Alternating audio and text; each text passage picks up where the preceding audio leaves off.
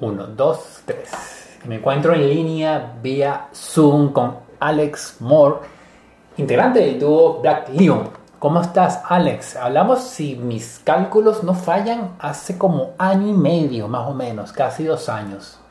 Oye, que sí, sí, no estaba seguro si te ibas a acordar, pero sí, exactamente hace año y medio, ¿no? Cuando, cuando el planeta era otro. Cuando el planeta era otro, exactamente. Y Los Ángeles, ciudad en la, en la que estás, no estaba. Bueno, Los Ángeles suele ser noticia de vez en cuando por los incendios, pero parece que los de esta oportunidad son bastante intensos, ¿no? Y ahora se les, que se les suman a la pandemia, ¿no? Que estamos viendo todos. Sí, parece que la, naturaleza está un poco frustrada que nadie le invitó a la fiesta y nos lanzó en, en, menos de una semana incendios, terremotos, todo. Es verdad, es verdad. Convulso contexto, pero en este convulso contexto eh, acaban de estrenar canción Now is Forever. ¿Es así, Alex? Es así, este, salió hace poco y bueno, para, para nosotros ha sido una luz dentro de, de, toda esta locura este año, pero, pero sí, estamos muy contentos de volver con, con, con música nueva. Exactamente, y por, revisando es la, la, primera publicación de este año, digamos el primer estreno o la primera canción hecha pública en lo que va de 2020. Exactamente, sí. Este, obviamente el plan era, íbamos a salir con música eh, en febrero, después lo retrasamos, lo retrasamos a marzo eh, por, por, por, bueno, cuestiones técnicas. Siempre pasa eso en las producciones, ¿no? Claro.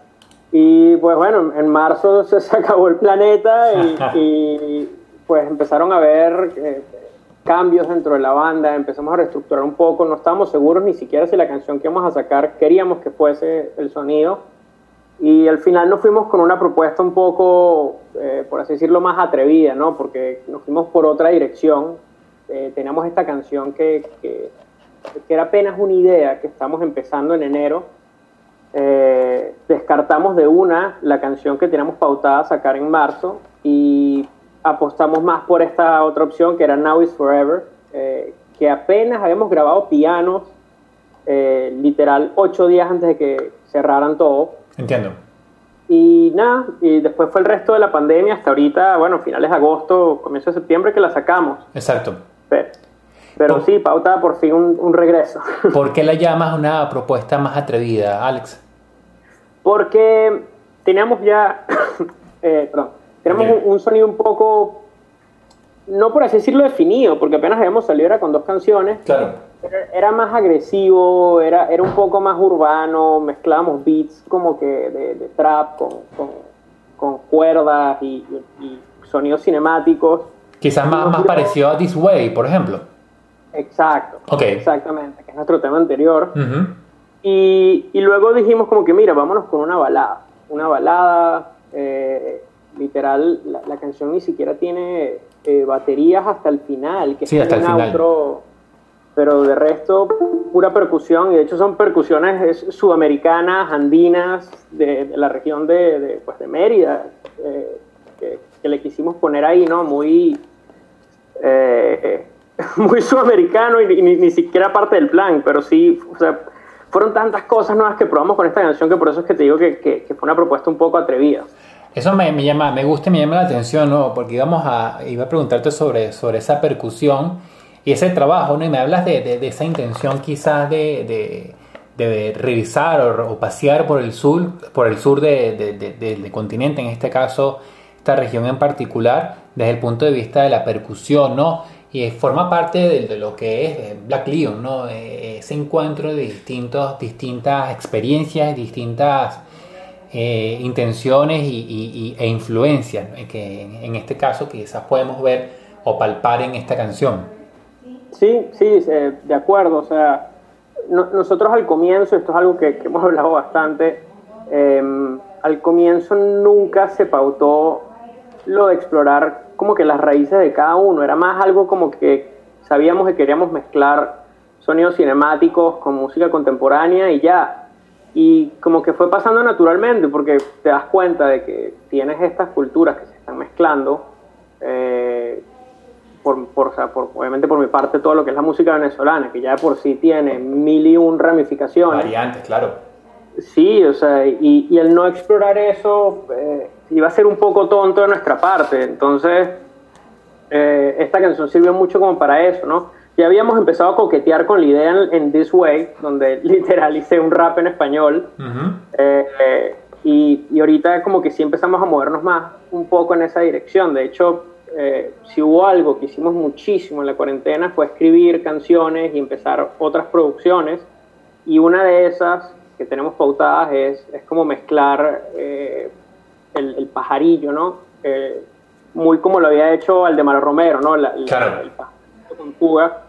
Eh, mezclarlo con, con, pues, con trap. Queremos hacer algo contemporáneo con eso. Y, creemos que, que, puede funcionar perfecto, ¿no? Pero todavía estamos en, faceta de experimentar. Pero, o sea, este último año, sobre todo personalmente para mí, ha sido hermoso a la hora de, de explorar la música del país, ¿no? De Venezuela. O sea, literal, el, pasé el otro día, bueno, ya hace como dos meses, buscando vinilos de, del de Maro Romero. Y, pues bueno, o sea, nadie compra vinilos del de Maro Romero, ¿no? Solamente la gente compra de Pink Floyd, y los Beats, cosas así. Sí. Y encontré un montón y baratísimos, o sea, regalados, y me compré dos o tres y pues he estado eh, pegadísimo escuchando eh, música. ¿En, tienda física, Alex, o por, por internet? No, no, por eBay, por, por internet. Ah, ok, ok, ok, ok, ok, ya. No, tienda física lamentablemente todavía no, no puedo ir. no, exactamente, iba a decir eso, ¿no? También, bueno, y también por, por quizás el descubrimiento de, de, valga la redundancia, de encontrar una tienda física vinilos de Aldemaro. Ah, yo, uno se emocionaría muchísimo, ¿no? Claro, claro, total. Sí, sí. Y acabas de mencionar quizás un, un, elemento de fusión que, que, quizás más de uno pegue el grito del cielo, ¿no? Eh, eh, la música El Pajarillo, hablas de onda nueva, pero también de trap, ¿no? Y quizás uno lo vea ajeno, pero cuando uno quizás repara en los, en los compases de, de algunas canciones, no están tan alejados, ¿no? No, para nada, para nada. O sea, y, puede que haya, eh, puede que ya sea mucho a nivel de subconsciente, ¿no? Uno, uno crece, uno crece escuchando toda esta música y, sin quererlo ya queda como que literalmente en la sangre de uno, en las raíces. Y hay veces que, que a la hora de componer y hacer todas estas cosas ya, ya se, puede que sea como una especie de, de instinto y sin uno saberlo. Claro, claro. Alex, y volviendo a esa intención de acabas de hablar de, lo de Aldemaro y del trap, me, llama la atención y me parece súper interesante. Esto más que pregunta es una, una opinión. ¿Cómo, ¿Cómo, personas o artistas de distintos que se han hecho una carrera ya corta o mediana eh, en la música de un estilo particular, luego eh, dan su versión o revisan versiones de, lo que, de, lo que se llama la música urbana, entiendes el reggaetón o el trap. Lo vimos eh, recientemente, por ejemplo, con Linda Briseño, que estrenó un tema eh, en reggaetón, ¿no? Muchos, bueno, como dije, pegaron grito al cielo, pero siento que hay como un interés en, ahondar en, el género y, revisarlo, ¿no? Y quizás mostrar su aporte. Sí, y sabes que creo que es algo, es algo muy cíclico, y porque lo mismo pasó en el rock, ¿no? O sea, lo, que fue los 70 y los 80, vimos a, toda esta gama de, de, músicos que venían como de la tradición del jazz, ¿no? Eh, que se pasaron al rock y de ahí nació todo lo que fue como que la fusión, eh, todo lo que fue Miles Davis, eh, Chick Corea, toda esta gente que, que, traían como que toda esta,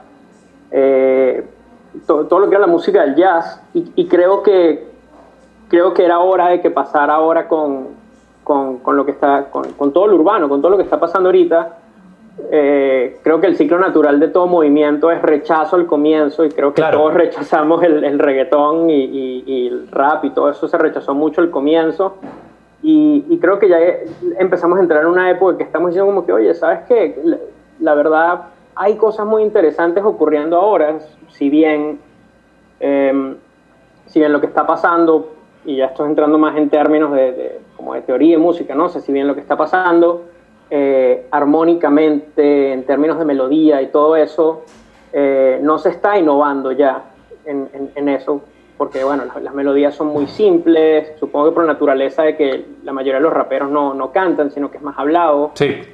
Si bien ya no se está innovando en la armonía, eh, se está innovando en otras formas, ¿no? Ahora sí no, se innova mucho en la parte de, inventar sonidos, ¿no? La, la, síntesis, los sintetizadores, eh, la producción, se, está, están haciendo cosas que, jamás se habían imaginado y todo con una laptop, ¿no? Una computadora y creo que eso para muchos, eh, no, no, puedo hablar por, por, por Linda Briseño, no sé, no sé si será eso lo que le llama la atención, pero para muchos se ha vuelto algo bien llamativo, ¿no? Como que déjame ver cómo exploro con, con la síntesis, con todos estos sonidos nuevos, eh, ver, ver qué puedo aportar, ver qué puedo mezclar. Y, y, la verdad, la mayor parte de las cosas que he escuchado eh, nuevas que han salido son increíbles. La de Linda Briseño a mí me, me pareció súper cool. Sí, está buena.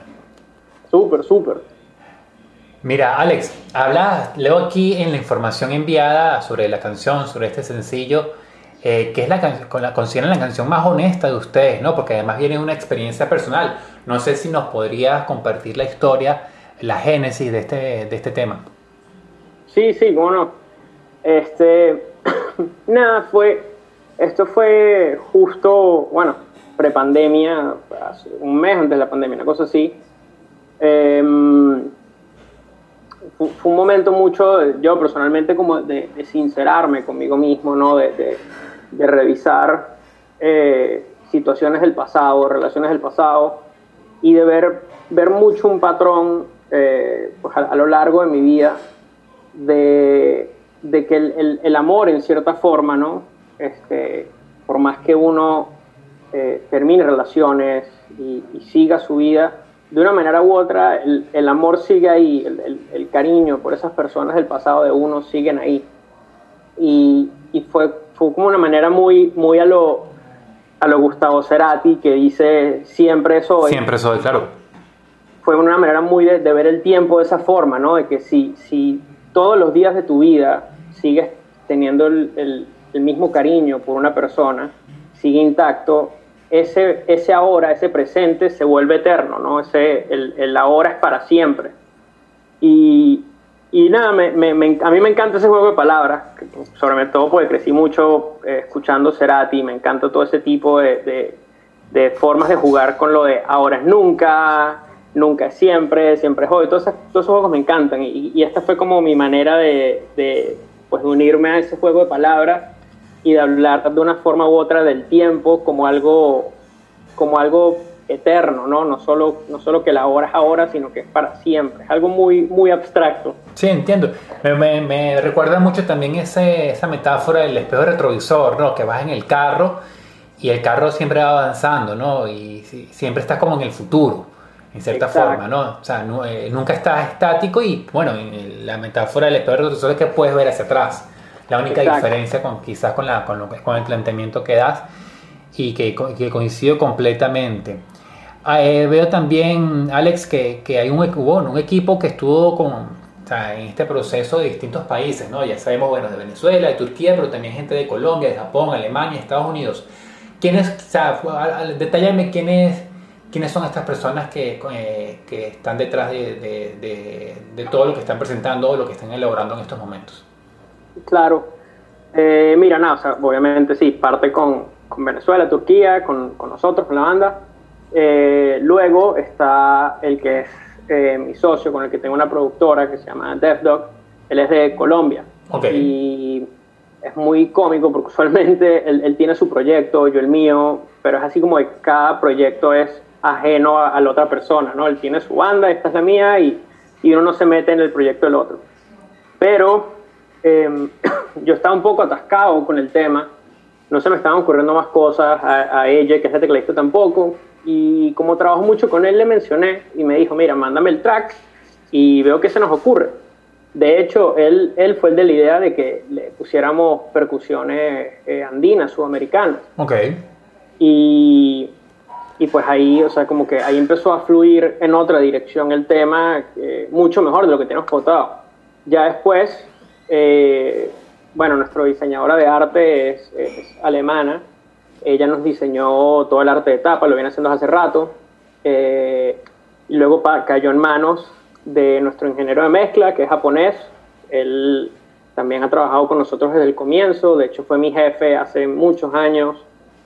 y al final cayó en manos de el ingeniero de máster, que es, bueno, chileno, francés, y pues él puso así eh, la, última, el, lazo, ¿no? El lazo, el regalo, él terminó la producción, por así decirlo.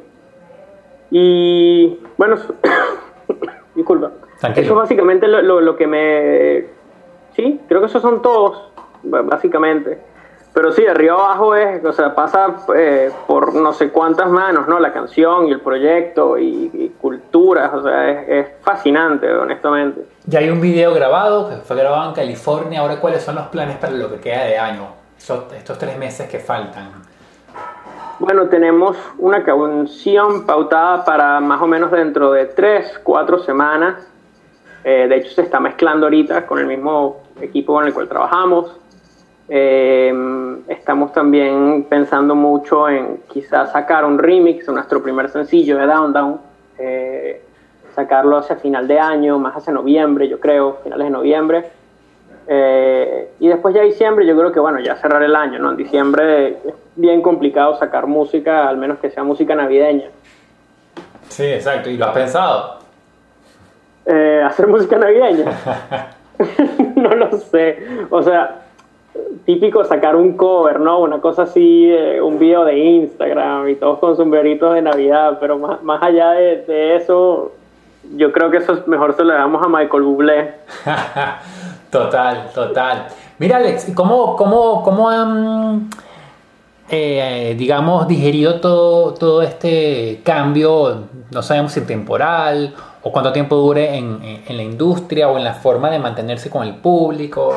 Tenemos gente que hace live en, en, Instagram, está en los conciertos de Zoom. ¿Qué piensas de cuál es, quizás cuál es el futuro de, de, la industria musical o de los artistas y su relación con el público, con la audiencia a partir de lo que ha ocurrido con la pandemia?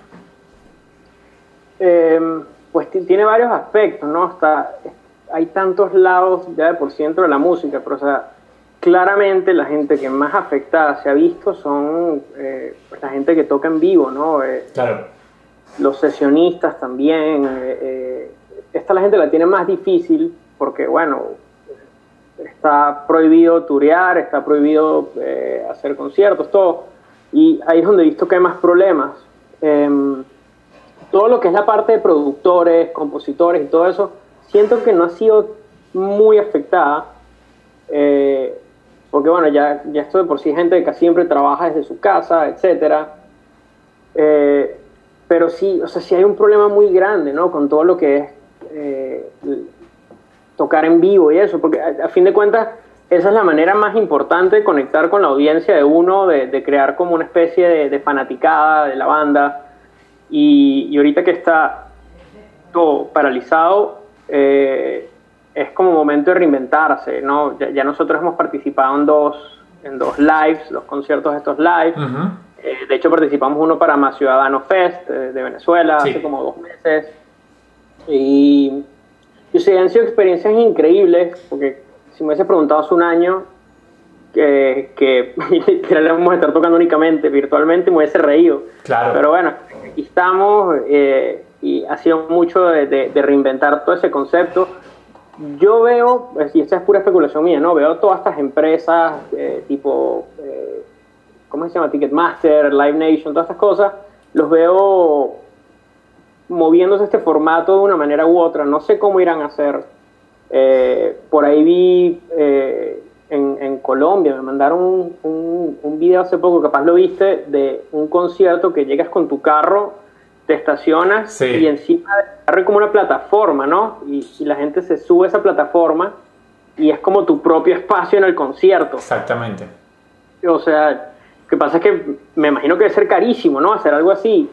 Sí, esa es la parte que no sé, como qué tan caro será, pero tiene toda la pinta. Sí, sí, o sea, parece algo muy exclusivo, muy, muy a lo, a lo Elton John cuando estaba en Venezuela hace un par de años. Sí, los conciertos de Buchanan, sí. Exacto, exacto, eso me imagino. O sea, opciones hay, pero yo creo que todavía no han dado así con el dardo, ¿no? De, de esto, esto es lo que se va a volver el estándar. Creo que todos tienen los dos cruzados que esto se acabe pronto, pero, en, o sea, mira los cines, ¿no? Los cines están como que, ok, esto se va a acabar pronto, esto se va a acabar pronto. y no se acaba, y no se acaba. Y, tienes películas como Tenet que tuvieron cuatro lanzamientos, eh, cambiando la fecha una y otra vez. Y yo, o sea, yo creo que seguramente deben tener un departamento dedicado a esto, claro. Eh, de encontrar la manera de, monetizar y de, que sea más amigable a, los fanáticos, que sea una experiencia que los involucre más, más allá de, estar frente a la computadora viendo música, ¿no? Sí, es, es verdad. Mira, Alex, ¿qué, estás, has estado escuchando últimamente? ¿Qué, ¿Qué, has revisitado en estos días y qué has descubierto? Para ver. Em, bueno, principalmente, y, estoy como disco rayado, he estado escuchando mucho Soda Stereo. Eh, esta época del año siempre la escucho porque, bueno, empecé esta tradición para mí mismo en el 2014 cuando, cuando murió Gustavo. Dije, voy a escuchar toda la discografía. Claro. Y lo hice el año siguiente y el siguiente y ya como que a partir de todos los 4 de septiembre me gusta escuchar toda la discografía de, Gustavo de arriba abajo. Ok, qué Parece que, bueno, me, me, me, puedo agobiar un poco, entonces eh, me pongo a escuchar otras cosas. Ahorita, eh, por ejemplo, bueno, todavía sigo con la, con la tanda de Mara Romero, de redescubrir más su, su discografía. Em, estoy todavía muy pegado con el disco de colores de J Balvin. De J Balvin ¿no? Me parece excelente, me encanta ese disco el de Dualipa, de Future Nostalgia, que salió este año, también me fascina. Eh, para ver qué más. He estado escuchando mucho también música de, un amigo mío, solamente lo conoces, Gamboa. Claro, que está en eh, me, encanta lo que sacó ahorita con, eh, con Anaquena, me encanta ese tema. Lo entrevisté el año pasado, más o menos por esta fecha también, como en septiembre. Que ah, estuvo aquí en el país, sí, estuvo aquí en el país. Ah, ¿verdad que él se fue de gira para allá? sí, lo estuvo por acá. Sí, sí, bueno, la música de él me fascina. De hecho, trabajamos juntos en un sencillo de él a comienzo de año. Y, o sea, bueno, me, me encanta también cuando, cuando resulta que uno también es como fan de la música de, tu, de tus panas, ¿no? Claro, total. Entonces, sí, o sea, está, está escuchando un poquito de todo. Eh, típico trancamos y voy a decir, ah, se me olvidó mencionarle esto, pero bueno. Suele pasar. Sí. Oye, buenísimo, Alex. Oye, Alex, eh, para aquellas personas que te que escuchan, que te escuchan por primera vez y que se enteran de Black Leon en este momento, ¿cuáles son las coordenadas? Eh, pueden encontrarnos en todas las, eh, todas las páginas de redes como It's Black Leon. Eso sería ITS, B-L-A-C-K y luego L-I-O-N. It's Black Leon. Exactamente. Alex, ¿y algún mensaje que quieras dar de algún tema que no hayamos tomado, tocado y que consideres importante? sobre la eh, canción, sobre el dúo. Para ver, bueno, de la banda, eh, sí, este, bueno, como te dije, preparamos muchísimas canciones en cuarentena. Eh, eventualmente la principal fue Navis Forever, pero nos quedó el refrigerador lleno de música, de canciones a tal punto que, no sabemos si ese formato de sacar un sencillo cada dos, tres meses nos va a funcionar con toda esta música. Y empezamos a hablar mucho de la opción de, sacar un disco, ¿no?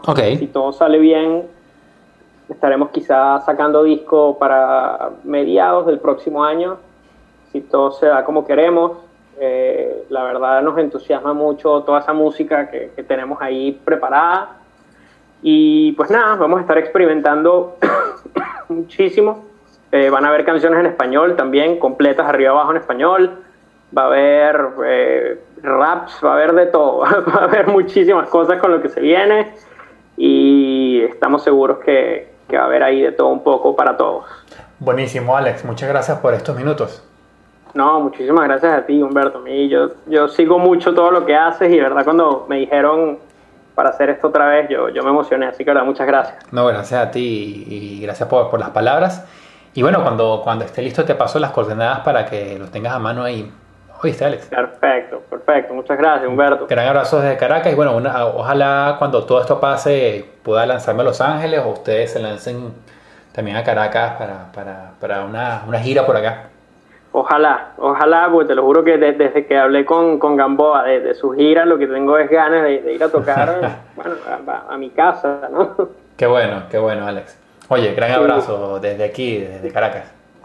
Igualmente, un fuerte abrazo y estamos viendo. Seguro que sí, pero aquí siempre pendiente. Igualmente. Chao. Chao. Listo, men. Muchas gracias, Alex.